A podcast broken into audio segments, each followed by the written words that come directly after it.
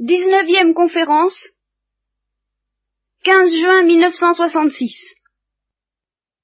C'est pas si facile que ça de savoir où on doit s'arrêter dans l'affirmation du caractère euh, rigoureusement vrai de tout ce qui est contenu dans la Bible. Hein Alors, ce problème-là, je, je pense l'aborder ce soir. Euh, ça me paraît une bonne conclusion à ce que nous avons fait. Vous avez déjà dans la tête justement suffisamment d'exemples pour que ça ait un petit caractère concret. Et d'autre part, euh, avant d'aller plus loin, je crois qu'il est bon de ramasser ses forces et d'avoir un esprit critique un peu plus aiguisé pour euh, entrevoir ce que nous devons attendre de la Bible et ce que nous ne devons pas en attendre. Bon, je vais d'abord, euh, ce soir, je vais d'abord vous évoquer comment ce problème s'est posé dans les siècles précédents, parce que ça, il faut que vous le sachiez. Il y a quand même eu des impasses assez sérieuses dont nous subissons encore le retentissement maintenant. Il y a eu des changements considérables dans la position officielle de l'Église sur ce point. Et là, il faut que vous les connaissiez. Il faut même que vous sachiez à quelle date, en particulier, une certaine encyclique a complètement changé le climat euh, de ces questions qui ont vraiment torturé certains esprits, qui sont en partie responsables de la perte de la foi euh, d'un homme comme Loisy et d'un homme comme Renan, en partie seulement. J'essaierai de vous expliquer pourquoi malgré tout ça ne me paraît pas tout, tout expliqué il y en a qui se sont tentés de dire si Loisy et Renan avaient vécu en 1966, et en particulier depuis l'encyclique Divino Afflante Spiritu, dont je vous parlerai, qui est de Pie XII, et qui date de 1943, et, mais il y en a qui disent si Loisy et Renan avaient vécu à cette époque-là, ils n'auraient pas perdu la foi. C'est pas si simple. La preuve, c'est que Bultmann, lui, il vit bien depuis cette époque-là, et il n'a pas perdu la foi catholique puisqu'il n'était pas catholique, mais euh, il a une position qui, au fond, reprend, d'une certaine manière, l'esprit de celle de Renan. Qu'est-ce que nous attendons de la parole de Dieu? Au fond, une mise en contact de notre esprit avec la pensée divine. C'est cela que tout de même la parole de Dieu doit opérer. Elle doit nous permettre, elle doit permettre à notre intelligence d'entrer en communication. Et vous savez que ce mot communication euh, m'est assez cher dans ce domaine et qu'il me sert à utiliser une comparaison avec les communications téléphoniques. La foi, je l'ai souvent dit, c'est une mise en communication analogue à la mise en communication téléphonique avec Dieu qui parle. Bon, ça, les premiers temps de l'Église chrétienne en ont été parfaitement conscients dès le début. Mais c'est pas ça que je voudrais approfondir ce soir, c'est ça que je cherche à approfondir. En fin de compte, quand nous aurons terminé, si nous terminons jamais, euh, cette, lecture, de la Bible et de l'Évangile, euh, de plus en plus, enfin, au fur et à mesure que nous lirons, nous, nous essaierons de découvrir ce que veut dire cette mise en contact avec l'intelligence de Dieu à travers la parole humaine et divine, à la fois humaine et divine de Dieu.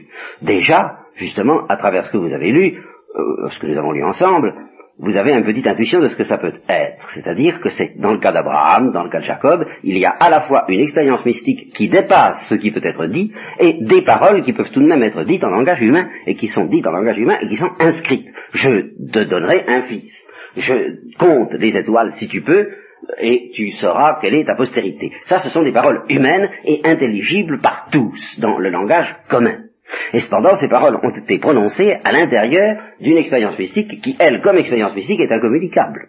voyez? Et voilà le paradoxe fondamental de toute la révélation judéo-chrétienne, qui fait la différence entre la révélation judéo-chrétienne et, par exemple, le mysticisme hindou, dans lequel la, révélation est strictement individuelle et incommunicable, sauf, euh, sauf si vous vous mettez à l'école du Kourou, et si vous traversez les, si vous traversez les, changements, les modifications que vous avez à subir, comme on fait des exercices de plus en plus élevés, si vous voulez, au piano par exemple, vous avez ceux qui ont fait du piano, n'est-ce pas, il y a pas le panthéon des pianistes, hein, il y a huit, il y a huit numéros, quoi, il y a huit, il y a huit stades. Eh bien, euh, dans, la religion hindoue, vous avez huit ou quatorze ou vingt-sept ou tout ce que vous voudrez, stades d'illumination, et vous n'en savez pas plus que le stade où vous êtes. Vous ne pouvez avancer dans la révélation qu'en devenant plus illuminé intérieurement. Ce qui caractérise au contraire la révélation judéo-chrétienne, c'est que il n'y a pas que l'illumination intérieure qui nous met en contact avec Dieu, il y a une parole humaine ayant un sens bête et humain pour tout le monde, et qui nous est livrée par le prophète. C'est justement pour ça que la conférence sur le prophétisme que j'avais faite, il y a trois ans, euh, à euh, j'avais insisté sur le, le, phénomène prophétique comme étant absolument caractéristique de toutes les religions issues d'Abraham. Et comme caractérisant le fait qu'il y a qu'un pont est jeté entre la manière dont nous concevons les choses dans la vie quotidienne, dans la vie bête et banale de tous les jours, et puis la vie intérieure de Dieu.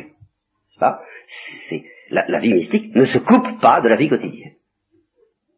Et elle rendait compte, si je peux dire, voilà, elle rendait compte à l'intelligence qui est la nôtre dans la vie quotidienne. Et elle doit pouvoir rendre ses comptes. C'est ce qui caractérise la religion. Bon, et ça vous l'avez déjà constaté. En sens que il y, a, eu des expériences mystiques dans, depuis, depuis qu'on étudie Abraham, mais à aucun moment ces expériences mystiques ne se traduisent par une invitation à, euh, euh, je sais pas comment vous dire moi, à, à entrer, à, abandonner plus exactement, à abandonner la vie commune et la vie quotidienne. Au contraire, il est demandé à Abraham de quitter son pays, oui, quitter son pays, mais de s'insérer dans tel et tel autre pays, d'y faire telle et telle chose. Et Jacob, euh, par exemple, qui est un mystique euh, plus éclatant encore peut-être qu'Abraham à certains égards, enfin plus dont, la vie mystique est plus mouvementée que celle d'Abraham, eh bien Jacob euh, va travailler chez son beau-père, vous savez les ennuis que ça lui a valu, vie quotidienne vie quotidienne, vie de travail, vie astreignante, sept ans de, travail, plus sept ans encore, et ceci selon toutes les coutumes des traditions et des peuples en question. Euh, on, ne met pas ça en cause, voyez on, reste inséré, alors c'est vraiment la notion d'insertion qui déjà est présente dans la révélation judéo-chrétienne. Bon. Et alors ça, ça nous met en présence de ce paradoxe que la parole de Dieu est, est une parole humaine, et que la parole humaine de Dieu est en même temps une parole divine. C'est toute la difficulté sur laquelle nous allons buter à propos de la révélation judéo-chrétienne. C'est euh, ce, mélange entre une intelligibilité de type humain, et, parfaitement humain, et puis l'intelligibilité transcendante de la lumière de Dieu, de la lumière de la foi. Comment est-ce que ça s'arrange tout ça? Et vous, allez, nous allons tomber alors ce soir euh, sur l'aspect le plus facile à comprendre, à repérer, et peut-être le plus grossier à certains égards, mais le plus tangible, de ce paradoxe. Parce que si la parole de Dieu est divine, elle est absolument exempte d'erreur. Si elle est humaine, elle ne peut pas être absolument, semble-t-il, à première vue, à l'abri de toute erreur. Et puis tout problème va venir de là. on est quand deux évangélistes ne racontent pas le même événement exactement de la même manière, ça tient à ce que ce sont deux paroles humaines et que ben euh, il s'est passé quelque chose que nous allons essayer de préciser justement, mais qui pose un problème. Et c'est évident la date de la scène, par exemple, n'est pas fixée de la même manière par Saint Jean et par ce qu'on appelle les synoptiques, c'est-à-dire les trois autres évangélistes. Ben, euh, le principe de non-contradiction euh, entraîne qu'il doit y avoir tout de même une inexactitude quelque part. On est obligé de reconnaître qu'il y a des inexactitudes. Ces inexactitudes tiennent au fait que la parole de Dieu est humaine. Et cependant, il va falloir maintenir que c'est une parole absolument vraie, parce que c'est une parole divine. Et. Voyez? Alors, comment est-ce que ce problème s'est posé dans le passé? Eh bien, ça a commencé aussitôt qu'on a eu à discuter avec les incroyants. Et comme ça, c'est un exercice auquel vous pensez euh, facilement, euh, auquel j'essaie justement de, j'essaie d'oublier. On essaie d'oublier le plus possible dans les cercles n'est-ce pas? Et les cercles bibliques. On essaie de penser à la vérité positivement et non pas qu'est-ce qu'on va dire à celui qui dit que. Euh, mais, eh ben, ce soir, on va y penser. Parce que malgré tout, quelquefois, ça, ça nous prend à la gorge les uns ou les autres de savoir comment répondre à telle ou telle difficulté. Et dès le début, les chrétiens ont été affrontés à cela. Ça commence avec le premier apologiste de tous, il faut que vous connaissiez au moins de nom, qui s'appelle Saint Justin, qui euh, date du premier ou du deuxième siècle, je ne sais pas exactement, je crois que c'est le deuxième siècle. Et Saint Justin discute avec un juif. Et il, a il sent que son adversaire cherche à l'embarrasser déjà, voyez, en essayant de mettre en contradiction les Écritures. Alors, il dit ceci, en particulier les prophéties. Il dit, si vous envisagez les prophéties dans la lumière de leur accomplissement suprême dans la personne du Christ, il n'y a pas de contradiction. Mais si, évidemment, vous n'avez pas cette lumière de l'accomplissement suprême des prophéties dans la personne du Christ, alors vous pouvez découvrir des contradictions. Par exemple, ah, une des contradictions les plus faciles à apparaître dans l'Ancien Testament, que nous n'avons pas vu encore, mais que nous verrons plus tard, euh, toutes les prophéties qui nous, euh, qui nous laissent entendre que viendra un Messie, un roi, qui triomphera euh, de tous les peuples de la terre, qui les écrasera, qui les, et qui dominera sur eux euh, dans une perspective de splendeur incontestée qui faisait rêver les Juifs, évidemment, et qui leur faisait donner l'espoir à quand le débarquement? Bon, enfin, à quand, euh, quand est-ce que tu rétabliras le royaume d'Israël? C'est ce que les apôtres disaient au Christ. C'est pas? Parce qu'il avaient, il y avait des prophéties que nous verrons plus tard, il y avait des prophéties derrière pour dire, il régnera. Bon, Récemment, il y avait aussi la prophétie du, qu'on appelle la prophétie du serviteur souffrant, chapitre 53 d'Isaïe, vous irez le voir si vous voulez, hein, et où, eh ben, au moment de la semaine sainte, on le lit, et où il est dit bien que il sera broyé à cause de nos péchés, qu'il sera défiguré, que ce sera un ver et non plus un homme, qu'on ne le reconnaîtra pas parce que le châtiment que nous méritons pèsera sur lui. Comment ça s'arrange? Comment Eh bien, Saint Justin dit, dans la personne du Christ, oui, en dehors de la personne du Christ, on ne peut pas, on ne peut pas arranger ces choses-là. Et Saint Justin avait donc déjà le sens que euh, l'instinct de répondre à ces questions en profondeur et non pas de se noyer dans le dédale des petites questions secondaires. Mais après les Juifs, ce sont les païens qui, reviennent, qui arrivent, et qui découvrent des contradictions, à leur tour, entre l'ancienne alliance la nouvelle alliance, l'ancien Nouveau Testament, et qui découvre, comme je viens de vous le signaler, je, je, ne fais que commencer, euh, nous, aurons, l'occasion d'en trouver bien d'autres, des contradictions entre les évangélistes eux-mêmes. Alors, Saint Jérôme et Saint Augustin, les deux grands costauds du IVe siècle, qui d'ailleurs se sont battus entre eux, ils s'entendaient pas du tout, ce qui ne empêchait pas d'être des saints, mais c'est que, comme disait le, je vous l'ai déjà dit, n'est-ce pas, un saint c'est très gentil, mais, euh, comment, qu'est-ce que, je sais pas raconter cette histoire-là. Oui, je vous ai raconté ça la, la, la tertiaire que j'ai, dominicaine que j'ai rencontrée dans le désert de, de Bercheva, n'est-ce pas euh, Les saints, c'est très gentil, mais il faut vivre avec. Et que lui a répondu le père, à qui il disait ça et qui vivait avec... Euh, je comprends, je sais ce que c'est, je vis avec deux. Parce que... Eh bien, Saint Jérôme et Saint Augustin, donc, euh, ça n'allait pas. C'était pas du tout la même mentalité, il faut le reconnaître. Euh, mais ils sont attaqués au même problème, et en particulier à ce problème de l'écriture. Ils ont commencé à essayer d'essayer à essayer d'en sortir. Alors, première distinction de Saint Jérôme, qui déjà nous engage très loin, si on la prend de travers, si on, ou si on, au contraire, on y voit de l'hypocrisie. C'est très facile de voir de l'hypocrisie dans la distinction de Saint Jérôme. Il faut faire très attention, et euh, nous essaierons de faire attention. Je ne sais pas d'ailleurs si je finirai ce soir, parce que ça, ce sont des questions vraiment qu'il faut aborder avec beaucoup de délicatesse. Alors Saint Jérôme dit, il faut distinguer l'erreur et ce qu'il appelle les inexactitudes de pure forme. Ah, c'est une distinction encore très vague, voyez, parce que qu'est-ce que ça veut dire erreur? Quelle différence y a-t-il entre l'erreur et l'inexactitude? C'est pas très précis. Plus tard, euh, on, on, est arrivé à préciser, mais seulement au XXe siècle, pratiquement. Si vous vous demandez, enfin, quelle différence y a-t-il entre l'erreur et l'inexactitude Eh bien, c'est seulement au XXe siècle que la réponse satisfaisante commence à se faire connaître. Alors, vous voyez. Saint Augustin, lui, alors lui, il dit, bah, s'il y a une contradiction apparente, ou bien on a affaire à un texte qui n'est pas au point. Hein Ça, c'est évidemment une solution. Un manuscrit, c'est, c'est, qu'il y a plusieurs manuscrits, plusieurs sources, je n'entre pas dans le détail de ces histoires-là. On peut toujours se dire, le texte a été mal établi. ah, évidemment, c'est pratique ou bien euh, le traducteur, parce qu'il n'avait guère à faire qu'à des traductions, il n'avait guère à faire au texte hébreu en ce temps-là, c'était rare, enfin c'était difficile. Saint Jérôme, oui, a essayé, mais enfin, là, il faudrait, il aurait fallu que je vous explique toutes ces choses avant de parler de la Bible, nous le ferons petit à petit parce que ce serait vraiment fastidieux. Ou bien donc le traducteur n'a pas été fidèle, eh oui, évidemment, c'est encore une solution. Ou bien, ou bien alors, eh ben, euh, j'ai pas compris. Dit Saint je ne comprends pas. C'est que je ne comprends pas. Si nous avons l'impression qu'il y a une erreur, une contradiction dans les textes, c'est que nous ne savons pas les comprendre. Ça, Saint Augustin, ça ne le gêne absolument pas, cette affaire-là. Il, n'a pas peur de dire je ne comprends pas, ce qui est un, signe très important. Précisément parce qu'il s'est coltiné aux difficultés les plus lourdes, il a conscience que souvent on ne comprend pas. alors ça va, peut-être qu'il va un peu vite, cette histoire-là. C'est tout ce qu'il donne, c'est tout ce qu'il offre comme moyen de discernement, c'est assez pauvre, et on en reste là pendant pratiquement jusqu'au XIXe siècle. Il faut simplement noter que saint Thomas, lui, apporte une précision un peu plus grande. Alors ceci à propos, eh bien, à propos d'un livre, d'un texte qu'en principe nous aurions dû voir en détail, nous ne l'avons pas fait, le chapitre premier de la Genèse. Le chapitre premier de la Genèse, oui. chapitre premier de la Genèse, alors là, il y a de quoi s'en donner en cœur, cœur joie, et ça commençait déjà au Moyen Âge, pour dire, mais enfin, que je sais que cette affaire-là. Dans les frères Karamazov, par exemple, vous avez un petit entretien entre Smerdiakov et puis le valet qui est chargé de l'élever, l'intendant qui est chargé de l'élever. Alors, l'intendant lui lit la Bible, parce que c'est comme ça que ça se fait l'éducation.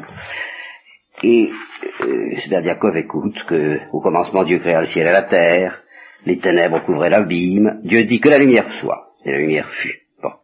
Après ça, Dieu fait un firmament, bon. Après ça, il fait les eaux, bien. Et, et puis après ça, il fait la terre, qui verdit de verdure, bon, ça va très bien.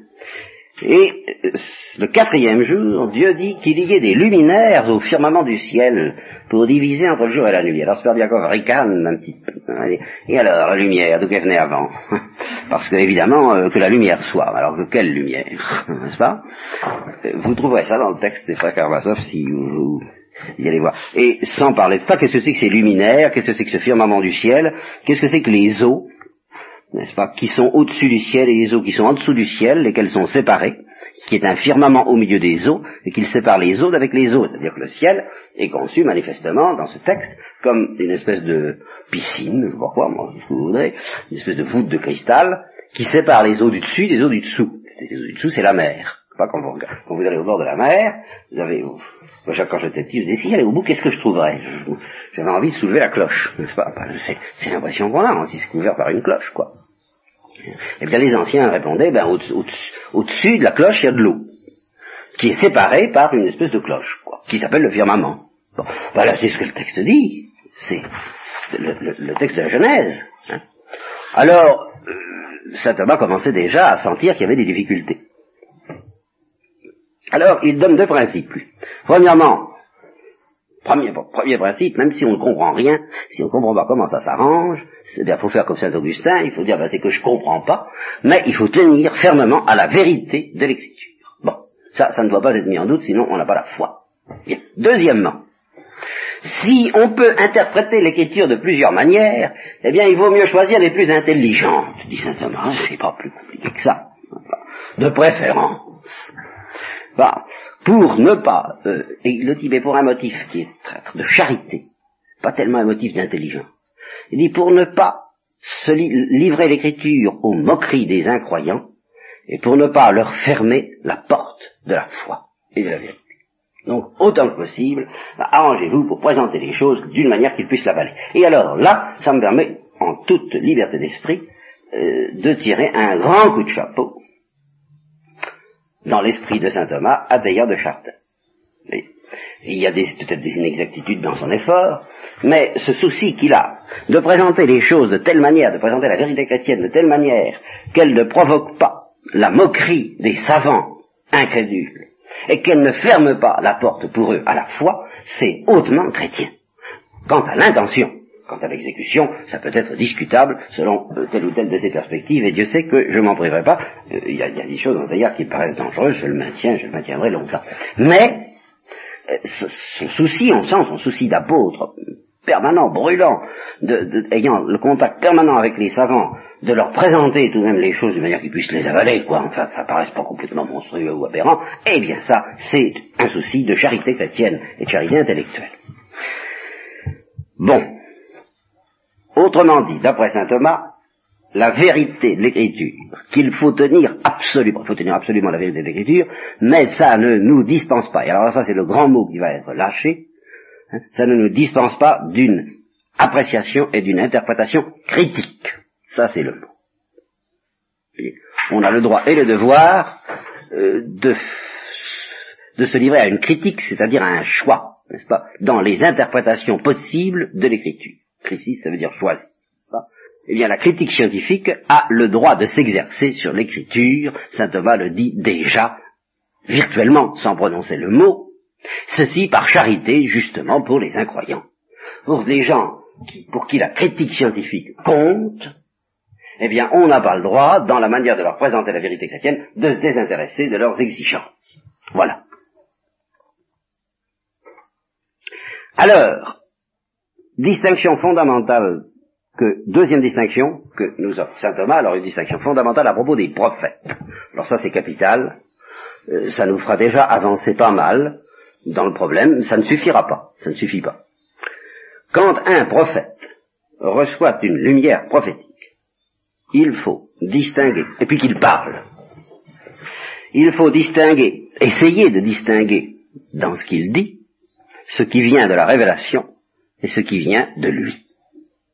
Et c'est un travail très difficile, euh, c'est un travail qui, sans un charisme spécial, dit justement euh, d'inspiration, est impossible aux prophètes que nous pouvons être les uns ou les autres du jour au lendemain. C'est pour ça que Saint Jean de la Croix dit méfiez-vous des prophéties euh, individuelles, méfiez-vous de toutes les prophéties individuelles, de toutes les lumières individuelles, non pas parce que ce n'est pas respectable en soi, si Bernadette, si Saint Vierge à Bernadette, c'est très bien, si les voix par la Jeanne c'est très bien, mais euh, en soi, c'est très bien, et si Dieu veut communiquer absolument, si Dieu veut, lui, communiquer quelque chose à quelqu'un par ce moyen, il y arrivera bien. Oh, ça y arrivera bien. Mais ça ne vous autorise pas, vous, sous prétexte que vous avez conscience que Dieu veut vous dire quelque chose, à vous appuyer en toute sécurité sur ce que vous croyez qu'il vous a dit, car vous êtes absolument incapable de faire vous-même le discernement entre ce qu'il vous a dit lui, puisque vous y ajoutez, vous, euh, de votre cru, à cause de votre psychologie à vous. C'est impossible. Alors vous me direz que ça pose un problème moral et pratique, comment Jeanne d'Arc doit-elle faire? Je n'aborde pas ce problème, pour le moment. C'est pas ça que je que j'envisage. Mais vous voyez comment même ça va s'exercer à l'intérieur de la lecture de l'écriture. Un exemple, eh bien, manifestement, il y a des lettres qu'écrit Saint Paul au Thessaloniciens, je crois, et où on a l'impression que Saint Paul, je vous ai dit tout à l'heure l'expression, attend le débarquement. C'est-à-dire, il attend la parousie. Il est dans la mentalité de gens qui se disent, ça va être pour euh, d'ici trois mois, quatre mois, six mois, un an, deux ans, enfin, bientôt. bientôt, bientôt, oui, Dieu, Dieu leur parle, Dieu parlait à Saint Paul, lui disait bientôt. Et Saint Paul traduisait un an, deux ans, avec sa mentalité. Et sur ce point, eh bien, euh, c'était pas la parole de Dieu. C'était pas la lumière prophétique. C'était Saint Paul. Mais c'était tellement inviscéré à ce que Dieu lui disait qu'il était lui-même incapable, Saint Paul, de faire le discernement, et on le sent. Voyez? De même, autre exemple alors beaucoup plus grossier, la manière dont l'écrivain sacré raconte le déluge. Ben, il raconte le déluge comme si le déluge avait couvert le monde entier. C'est pas ça que Dieu avait révélé. C'est pas ça qui lui a été révélé, soit par mode de, transcription d'une tradition, soit par mode de révélation individuelle. En tout cas, c'est pas ça que Dieu avait l'intention d'enseigner, à savoir un cataclysme ayant euh, bouleversé le monde au sens où nous l'entendons scientifiquement de nos jours. Mais le monde civilisé, ah oui, tel que nous pouvons, euh, le monde civilisé, euh, celui dans lequel on vit, le seul qui compte, voilà ce que ça voulait dire. Le seul qui compte, le seul que, que nous connaissions concrètement et pratiquement. Il est évident que n'ayant aucune connaissance de l'Amérique, il ne soupçonnait pas que l'Amérique exista, et cette inconscience et cette ignorance à l'égard de l'Amérique euh, se laisse très nettement sentir dans le texte sacré, mais elle ne vient pas de la révélation. Voyez? Donc dans le texte sacré passe quelque chose de la mentalité personnelle de, l'écrivain qui comporte des erreurs. Cette mentalité comporte des erreurs, parce que c'est la mentalité du temps qui est pleine d'ignorance. Les luminaires, les, les firmaments, tout ça c'est la mentalité du temps, ça passe dans le texte. Ça n'est pas exactement ce qui est révélé. Vous voyez comment euh, ce discernement était déjà, au fond, virtuellement établi par saint Thomas. Bon. Mais alors au XIXe siècle, au XIXe siècle, bien évidemment, on, commençait à savoir que la Terre tourne. Ça commençait à, à savoir un peu partout quand même.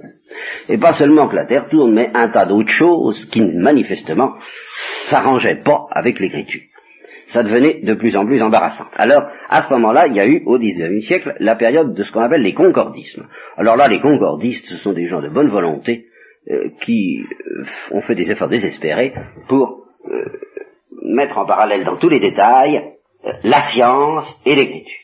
Alors, il fallait qu'il recommence tous les dix ans, parce qu'évidemment, la science changeait de conception tous les dix ans, ou à peu près, et comme, maintenant d'ailleurs, ça ne veut pas dire qu'elle réfute entièrement ce qu'elle a cru, mais à certains égards, tout de même, n'est-ce pas, euh, il y a des changements sérieux, hein, tous les dix ans. Alors, les concordismes se succédaient.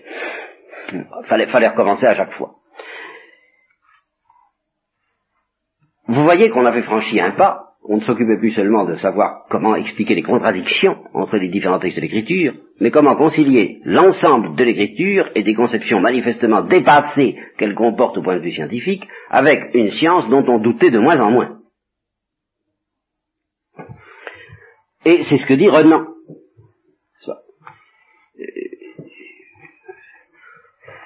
Les doctrines catholiques les plus mitigées, dit Renan, ce texte est important, ne permettent d'admettre dans le texte sacré aucune erreur caractérisée, aucune contradiction, même en des choses qui ne concernent ni la foi ni les mœurs. il y a du vrai, ce qu'il dit là, il y a du vrai. Bon. Or, mettons, dit Renan, mettons que parmi les mille escarmouches que se livre la critique et l'apologétique, pas la critique d'un côté qui dit et ça, et ça, et ça, se contredit, ça marche pas, euh, bon. Et puis l'apologétique qui dit mais bon, attention, si, si, on va y arriver, je, vais vous expliquer, vous allez voir. Bon. Eh bien, parmi les mille escarmouches, bon, voilà la pauvre apologétique qui est obligée de faire face à, mille attaques successives. Euh, que se livre la critique et l'apologétique sur les détails du texte prétendu sacré, dit Renan. Supposons qu'il y en ait quelques-uns où par rencontre fortuite, et contrairement aux apparences, l'apologétique est raison. C'est-à-dire que, euh, oui, effectivement, les contradictions ne sont pas de véritables contradictions. Supposons. Il est impossible, dirait donc, qu'elle ait mille fois raison dans sa gâchue. Et il suffit qu'elle ait tort une seule fois, une seule, pour que la thèse de l'inspiration soit mise à néant. Et alors là, si vous posez le problème dans ces termes-là, eh bien, en effet, c'est l'impasse. Parce que le drame, c'est que les adversaires de Renan posaient bien la question sur ce terrain-là, et ils reconnaissaient que si une seule fois on relevait une exactitude, eh bien, était, toute la vaisselle était par terre. Et que on ne pouvait plus croire à l'inspiration de l'écriture. Oh, vous comprenez, c'était incontestablement le XIXe siècle a vécu dans une atmosphère empoisonnée et empoisonnante. De ce point de vue-là, c'était lourd. Euh, un livre comme Jean Barrois est, nettement l'écho de ces histoires-là. Vous n'avez peut-être pas lu Jean Barrois, c'est très dépassé, certains égards, ça ne l'est pas à d'autres, parce que ça ne pose pas seulement le problème de l'écriture, le problème de l'existence de Dieu. Enfin, manifestement, euh, ça reflète bien une certaine mentalité de gens qui disent non, non, non, non, non, ça, ça, ça peut pas marcher quand même, leur affaire, ça peut pas marcher. Et les autres qui, soutenus par, au fond, ils étaient soutenus par quoi? Mais par le, mouvement de Saint-Augustin, euh, même si je ne comprends pas, je crois, parce que la foi c'est quelque chose d'absolument transcendant, et que quand on a la foi, oh, pourquoi est-ce qu'on croit finalement hein, Je n'ai pas encore abordé cette question-là, je l'ai abordée de temps en temps, en d'autres, temps. Il y a mais enfin, il euh, faudrait faire aussi un cours d'apologétique, ce serait intéressant. Euh, en passant, pourquoi est-ce qu'on croit au fond? Au fond du fond, parce qu'une force est en nous qui nous, empêche de ne pas croire, je dirais. Voyez. Nous n'avons, nous ne pouvons pas, nous n'aurons jamais l'évidence qui s'appelle l'évidence de l'absurdité de notre foi, ce qui s'appelle l'évidence. Les deux fois deux font. Nous n'aurons jamais, je crois, non plus, l'évidence, sauf par moment, de la non-absurdité de cette même foi. Nous sommes dans un domaine où vraiment euh, ça reste obscur. C'est l'obscurité de la foi, précisément. Bon, alors, c'est ce qui explique que justement, euh, des gens fort intelligents aient pu maintenir des espèces d'absurdités, parce qu'ils ne voyaient pas comment faire autrement, et par ailleurs, eh bien, ils ne pouvaient pas, en vertu de leur attitude intérieure, ils ne pouvaient pas cesser de croire à la parole de Dieu et d'en vivre. Alors c'est parce qu'ils voulaient en vivre qu'ils y croyaient. C'est ça le fond de tout, finalement. Et comme je vous le dirai, euh, c'est ça que justement que même Renan, même Loisy, a honte, en fait, une philosophie. Voyez, et une philosophie qui est incompatible avec le christianisme en tant que philosophie. C'est-à-dire que derrière les arguments de détail que Renan oppose au christianisme, au fond du fond, même si on lui avait répondu mille fois, il n'aurait pas non plus été convaincu, parce que ce qui s'opposait en lui au christianisme, c'était pas tellement les objections de détail, pourtant sérieuses, je ne dis pas non. Mais, mais le fait, on n'abandonne pas le christianisme, comme dit Newman, pour mille détails. Mille difficultés d'Ignoman ne font pas un doute. On abandonne le christianisme en bloc et en vertu d'une attitude totale, de même qu'on l'accepte en bloc et en vertu d'une attitude totale. Et cette attitude totale, c'est une attitude qui a une portée philosophique. Et, finalement, les grandes questions, les questions décisives sont des questions philosophiques. Et de nos jours, le grand, le, grand exégète, euh, qui, met tout par terre, la Bultmann, n'est-ce pas, la grande vague bultmannienne, ce qui l'oppose au christianisme, c'est une philosophie, et si, au christianisme, enfin un certain christianisme, c'est une philosophie, et sa bagarre avec euh, le christianisme traditionnel est une bagarre philosophique. Et c'est ça qui fait la difficulté de ces questions-là, c'est qu'il faut les traiter. Il faut les traiter, ces questions-là. Je les traite. Mais ce n'est pas d'elles que dépend la foi, et ce n'est pas d'elles que dépend la croyance non plus. En fait, pour personne.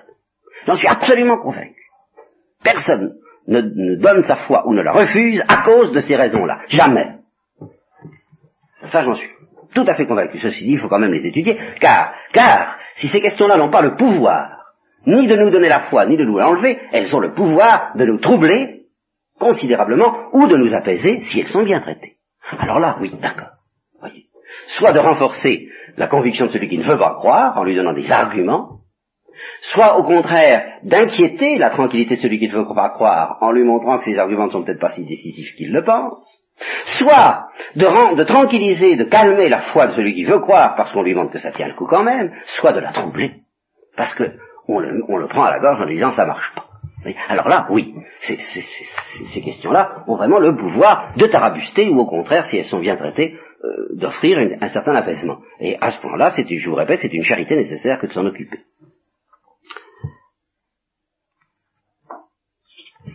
Bon, alors tout ça, ce que je viens d'évoquer là, le père Grelot le traduit en disant ceux des théologiens et des exégètes qui étaient correctement renseignés sur les données objectives de la science moderne ne pouvaient pas ne pas ressentir un malaise. Oui, en effet, c'est exprimé en termes extrêmement discrets. C'était plus qu'un malaise. C'était quelquefois de véritables drames de conscience. Au fond, dit Grelot, l'exégèse catholique était dans une impasse et il fallait trouver le moyen de l'en tirer. Alors, les premiers essais dans ce sens, il dit qu'elles sont discutables. Euh, premier essai, alors c'est celui-là qui évidemment euh, ne marche pas. Eh bien, on va dire que l'écriture n'est imbattable euh, que dans le domaine de la foi et des mœurs. Voilà. Donc, la science, on l'abandonne. C'est pas? Eh bien, c'est pas si simple que ça. C'est pas si simple que ça. Car, quand l'écrivain sacré nous dit par exemple que le peuple hébreu s'est installé dans la terre de Canaan de par la volonté de Dieu, ça, déborde sur ce qu'on appelle la foi et les mœurs, ça entre dans le domaine de ce qui s'appelle l'histoire. Il n'y a rien à faire. Or, dans ce domaine-là, ça, ça fait partie de ce qui nous est enseigné incontestablement par la Bible, c'est ça résulte d'une manière permanente de tout ce que je vous ai expliqué depuis le début, il y a eu une intention divine d'installer ce peuple en Canaan à travers des combats et des difficultés énormes. Cette intention divine est enseignée par la Bible. Or ça, euh, c'est pas simplement une vérité de foi ou une vérité de mœurs, c'est une vérité historique. Le, peuple juif s'est vraiment installé en Canaan. D'ailleurs, ça, on peut le vérifier, ça, ça n'est pas, c'est une vérité qui n'est pas discutée. Mais, attends, mais ça, ça d'accord, mais elle n'est pas en dehors de l'intention de l'enseignement de l'écriture. Donc on n'a pas le droit de restreindre l'enseignement de l'écriture à la foi et aux mœurs. Ça, a une portée historique. Contrairement, justement, ça fait partie des points où Boultmann ne marche pas. Boultmann, alors lui, euh, il va très loin. Mais enfin, euh, incontestablement, il n'admet pas que l'écriture puisse nous enseigner quoi que ce soit ayant la moindre valeur historique, pas même la résurrection du Christ. Ça, sur ce point, nous ne pouvons pas marcher. Bon. Euh, autre solution qui, elle, alors, est incontestable, mais qui ne va pas assez loin. C'est celle qui consiste à dire, ben, il y a tout de même des choses dans l'écriture qui ne sont pas révélées. C'est quand, implicitement ou explicitement, l'écriture cite les impies. évidemment, comme il dit dans le psaume, il n'y a pas de Dieu l'impie dans son cœur.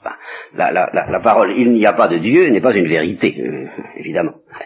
Bon, il y a des cas, euh, par exemple, il y a des psaumes qui expriment l'angoisse de l'homme devant l'impression qu'on a que Dieu ne s'occupe pas de nous. C'est une chose d'ailleurs sur laquelle je reviendrai longuement à bien des reprises. Bon, on a l'impression que Dieu s'occupe pas de nous. Et il y a des psaumes qui trahissent vraiment cette angoisse. Et Job, Dieu sait. Bon, est-ce que ça veut dire que cette angoisse euh, cette impression que Dieu ne s'occupe pas de nous est révélée par Dieu. Et que Dieu, euh, parce que la Bible pousse certains cris dans lesquels on dit mais Dieu nous abandonne, est-ce que la Bible dit, est-ce que l'intention de Dieu c'est de nous révéler qu'il nous abandonne? Évidemment pas. Alors ça, euh, Newman et un certain nombre d'autres avaient fait cette remarque dès le 19e siècle.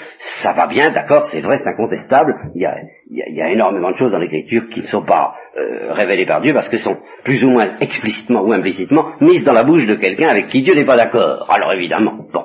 Mais ça ne suffit pas. Le problème est plus vaste que ça et euh, il faut l'aborder plus radicalement. Alors, première étape, l'encyclique de Léon XIII, dite Providentissimus. Alors l'encyclique de Léon XIII essaie il, faut que vous fassiez bien la distinction, parce que les difficultés ne sont pas les mêmes. Vous avez chaud peut-être, hein j'ai l'impression que ça va pas. C'est l'été, c'est la fin. J'ai l'impression que tout, le monde dort. J'aimerais mieux vous raconter des histoires drôles, tirées de la Bible. Ah, ben ça bien entendu. Mais tout de même, tout de même, je trouve que ça, c'est assez grave, tout ce que nous disons là. Enfin, ça, ça a une certaine importance. Je, J'arrive pas tout de suite aux solutions, bien sûr. Je, je, je... Mais je trouve qu'il ne faut pas aller trop vite. Bon, alors distinguer entre le problème de la science, la Terre tourne, les atomes, tous ces trucs-là, bon, et puis le problème de l'histoire. Or, au point de vue de la science, on a été libéré assez vite par Léon XIII. Dans, dans ses clips Providentissimus, il dit euh, que les auteurs sacrés parlent des choses sensibles en fonction des apparences, comme dit saint Thomas. Bon, alors euh, ça va bien, c'est réglé, euh, le firmament, il en parle en fonction des apparences, la Terre tourne en, fonction des apparences. Si Galilée avait su ça, ah, etc. Hein, si Baba avait su ça, n'est-ce pas euh, Et si les inquisiteurs avaient su ça, il y, aurait, eu bien des drames d'éviter. Ben voilà, on n'avait pas eu l'intelligence de s'en rendre compte, car c'est une question d'intelligence. Il n'y a pas de progrès de la révélation. Ça a toujours été cette vérité que les auteurs sacrés parlent des choses sensibles en fonction des apparences, a toujours été tenue par l'Église, mais implicitement. Et explicitement, ben, il y avait la bêtise humaine. Voilà. De la part de ceux qui attaquaient, de la part de ceux qui se défendaient. La bêtise humaine. Puis, il, fallait, il faut que l'Église, dans ses membres, se délivre de cette bêtise. C'est dur, c'est long, c'est quelquefois sanglant. Bien. Alors, euh, donc on était sauvé au point de vue de la science. Plus, plus de problèmes de ce côté-là, les jours, les, tout ça c'est réglé. Mais l'histoire. Alors certains ont essayé d'appliquer ce principe à l'histoire et se sont dit, ben, peut-être qu'ils parlent de l'histoire selon les apparences. Oh oui, mais alors ça nous entraîne très loin cette affaire-là. Alors arriva une autre encyclique, dite Spiritus Paraglitus, qui elle a condamné nettement l'extension à l'histoire du truc des apparences. Où euh, l'auteur sacré ne parle pas de l'histoire selon les apparences. Il en parle euh, autrement. comment Ça reste à définir, mais autrement. Et alors, c'est l'encyclique Divino Afflante Spiritu qui a libéré l'exégèse en 1943. Il faut avouer que jusque-là, eh bien, on, était quand même un peu coincé. Avec, non pas l'invention, mais la découverte, la prise de conscience de la notion de genre littéraire.